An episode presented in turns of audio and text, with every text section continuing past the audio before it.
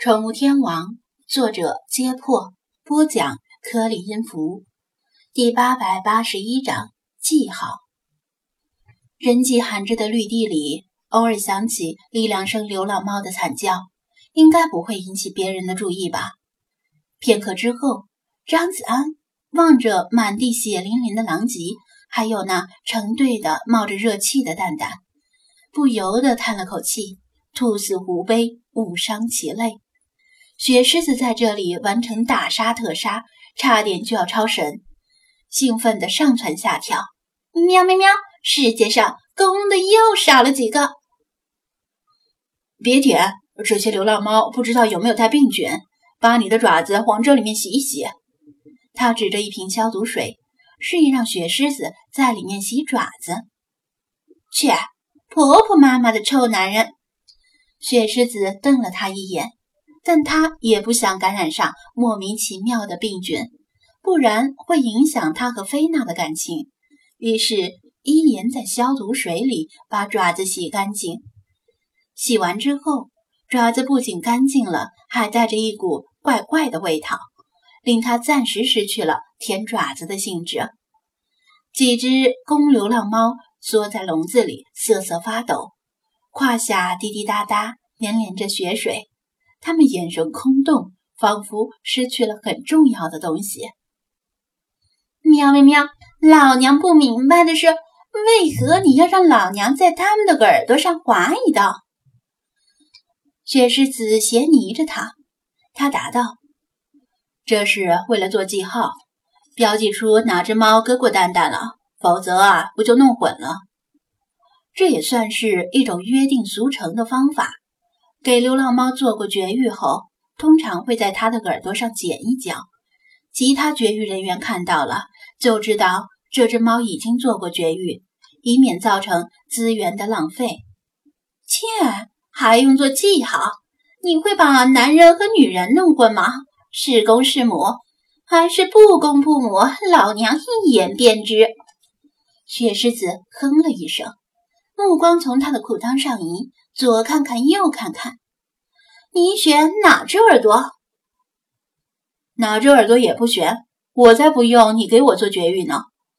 张子安坚决的拒绝。哼，那老娘只好到时候随便选一只，让别人都知道你的蛋蛋被割掉了。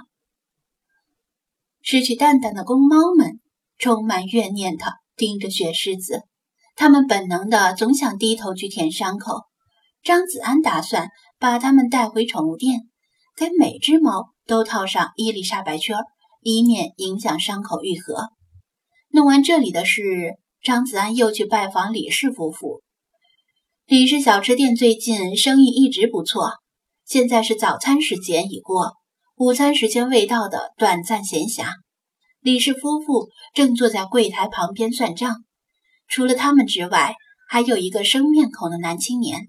戴着眼镜，蹲在地上逗猫。李大爷，你们这里的猫还剩下几只？张子安环视店内，只看到两只猫。我们正想跟你说这事儿，店里的猫啊，大部分都被人领养走了。我们商量着，想问诊所那边还有没有别人遗弃的猫。李大娘迎上来答道。张子安点头。被遗弃的猫呢，暂时还没有。不过有几只流浪猫，等给他们做完绝育和注射完疫苗，再观察几天，就给你们送过来。虽然是流浪猫，但应该是被前主人抛弃的，还算比较亲人吧。那太好了，顾客最近总是抱怨猫少，都不愿意来了。李大娘喜滋滋地说。张子安以眼神示意戴眼镜的男青年。低声问道：“那人是？也是申请领养的，正在考察期。”李大娘同样低声回答：“那就这样，我还有事，先走了。”张子安看看时间不早了，提出告辞，从李氏至尊西猫小吃店出来。他开上五菱神光，再次驶往海边，做每天的例行任务。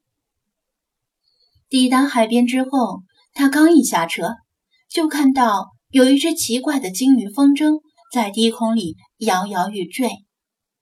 爸，你做的这是什么烂风筝？根本飞不起来。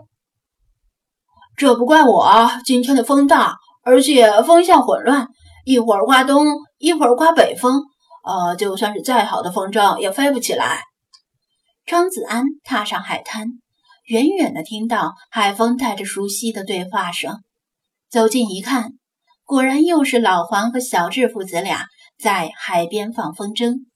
但今天他们放的很不顺利，鲸鱼风筝始终飞不起来，或者飞起二三十米高又落下来，还险些落进海里。小智不断的抱怨，而老黄拼命的辩解。鲸鱼风筝的骨架做的倒是像一回事儿，但画风惨不忍睹，根本不像是鲸鱼。能令张子安认出鲸鱼特征的，就只有头顶位置的鼻孔与头部两侧的鲸须。早上好，张子安扬起手打招呼道。老黄和小智同时回头一看，哟，老弟你也来了。说，啊不对，哥，你看我爸做的这个风筝简直太烂了，根本飞不起来。就说是今天的风向不对。张子安呵呵笑道：“你们真是好兴致啊，天天来这海边放风筝。”嗨。这段时间没什么事儿，就请假多陪陪孩子。过了今天就没时间了，又要去外地出差，什么时候回来还不知道。老黄叹了口气，声音中充满中年男人的无可奈何。倒是老弟，你不用上班吗？我算是个个体户吧，开了一家宠物店，闲工夫比较多。张子安不想过多的打扰两父子难得的相处时间。寒暄了几句，便想去干自己的事儿。宠物店，小智耳朵尖，听到他们的谈话，勾起了兴趣。卖什么宠物？猫呀，狗呀，还有鱼。张子安随口答道：“有鲸鱼吗？”“没有，鲸鱼太大，养不了。”张子安反问道：“小智，你很喜欢鲸鱼吗？”小智点点头，目光望向大海。哥，那头小须鲸还会回来这边吗？这个谁知道呢？也许吧。张子安不想彻底打消他的念头，含糊地说道：“不过，即使他再来这边，应该也不会太过靠近海岸，以免再次搁浅。人不能两次掉同一个坑里。鲸是很聪明的，当然。”也不会两次搁浅。哦，小智似懂非懂的再次点头。这孩子现在对金鱼特别着迷，还让我打印了好多金鱼的图片贴在他的卧室里。他的房间呢，简直成了海底世界。老黄苦笑：“我觉得不错呀，有兴趣是好事儿。”张子安赞同道：“两个大人。”正在有一搭没一搭的说话，突然，小智指着海平面大声说道：“爸，哥，看那边，小须鲸回来了！”